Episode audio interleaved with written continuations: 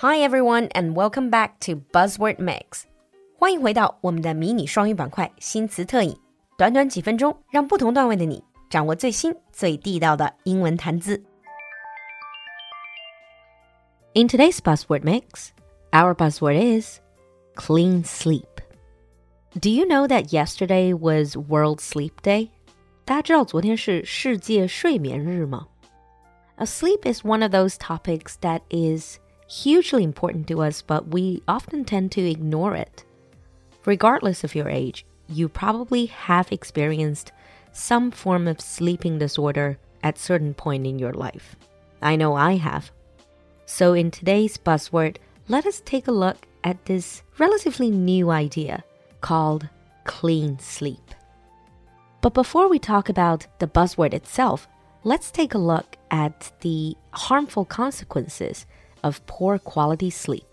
不过，在我们说这个 buzzword 之前，我们先来看看 poor quality sleep 睡眠质量不佳可能会导致的一些问题。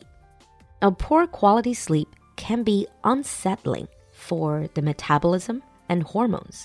它是会扰乱你的新陈代谢和激素水平，which can lead to weight gain, bad moods, impaired memory, and brain fog, as well as serious health concerns such as inflammation and reduced immunity, which can increase your risk of chronic disease.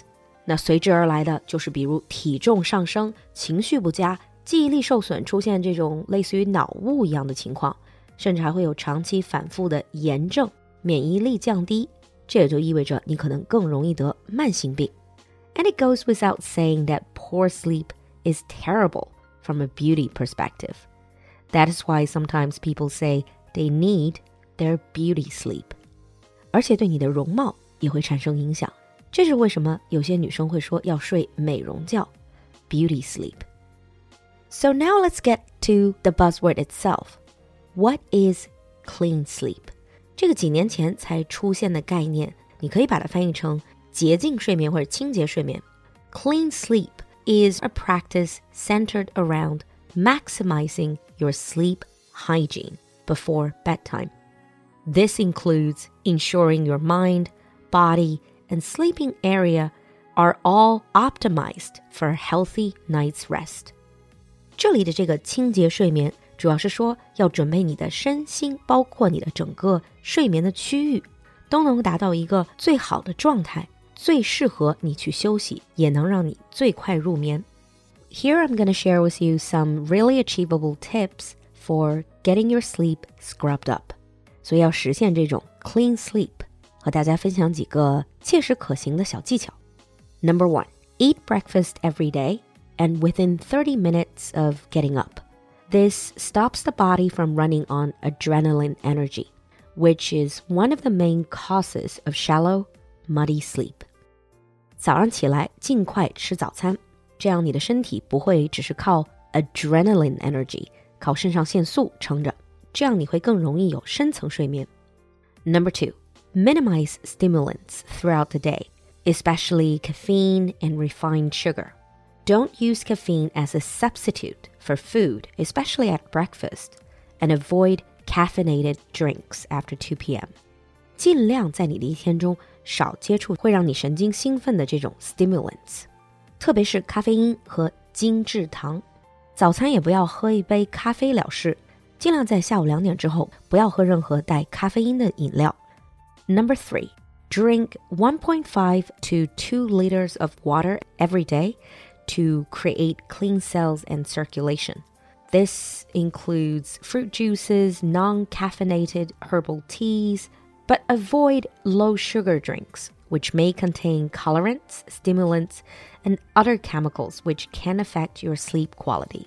每天喝一点五到两升水，这个我觉得各种健身的里面都会提到。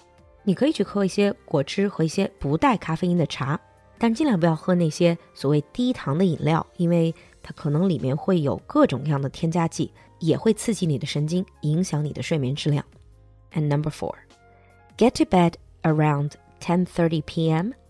to enable access to that vital 90-minute phase of sleep before midnight that has the capacity to powerfully restore and heal the body. 尽量在十点半之前上床睡觉。我知道对很多人，包括我自己，都比较难做到这一点。我们的中医里说的也比较类似，就是在十二点之前的这个一个半小时，其实是相当重要的。因为这个时间你可以上床睡觉的话，那你的身体就更容易从你一天的疲累中修复。Number five, clean up your act with technology. Create an electronic sundown 90 minutes before you get into bed. 这条对我们来说最难，就是尽量控制你的屏幕时间。他这里就建议了一个所谓的 electronic sundown。This means if you watch TV, do this only and not in bed. Avoid dual and triple screening. 也就是说，在你睡觉之前的一个半小时之内，如果你要看电视，那么你保证你只看一个屏幕，而不要，比如说开着电视刷手机又看着电脑这种 double triple screening 过度刺激你的脑部。And ensure your bedroom is tech free. Avoid checking email, social media before going to bed. 大家肯定有那种躺在床上刷视频越刷越兴奋的经历。and the last one is sort your space. Now, clean sleep is not just about what you do, but also about your sleeping environment. It's a good idea to keep the room at a neutral temperature so that you are comfortable and open a window to let air ventilate around the room if it's not too cold. 给自己创造一个良好的睡眠环境，首先你要保证 你的卧室能给你带来舒适的感觉，温度适宜，you should limit the amount of time you spend in your bedroom other than resting. This way, your body will recognize that this is a space for sleep. 这点我感触颇深。有一段时间，我特别喜欢在床上工作，结果后来就发现，确实是影响到了我的睡眠，因为我的身体就会认为这其实也是我的办公室。Another key component is to keep your room as dark as possible. Use, for example, blackout curtains those very, very dark, heavy curtains. Your body only produces melatonin most effectively in complete darkness, so any light can hinder your sleeping experience. 这个就是让你身体能更好产生 melatonin 褪黑素。Now, if you can do all of these, you're going to soon feel the benefits of getting more high quality sleep.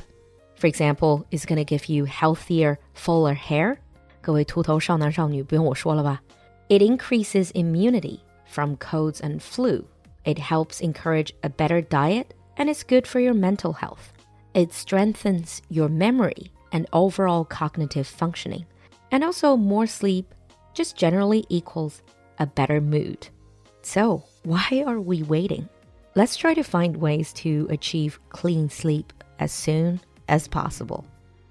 Now let's move on to the sample sentence. Clean sleeping promotes good sleep hygiene, something that can take time to establish and maintain. Clean sleeping promotes good sleep hygiene, something that can take time to establish and maintain. 你听懂了吗？关注公众号“璐璐的英文小酒馆”来获取更多拓展内容。So, do you suffer from poor quality sleep? 期待你的分享，我们下期见。国际睡眠日。小酒馆生活，关爱你的睡眠生活。德国褪黑素、泰国乳胶枕、法国睡眠膏、露露和安澜的希腊神话哄睡专辑、大英博物馆香薰礼盒。来公众号“露露的英文小酒馆”，下方服务菜单进入酒馆铺子，全球精品助眠好物一网打尽，酒馆伴你进入甜美梦乡。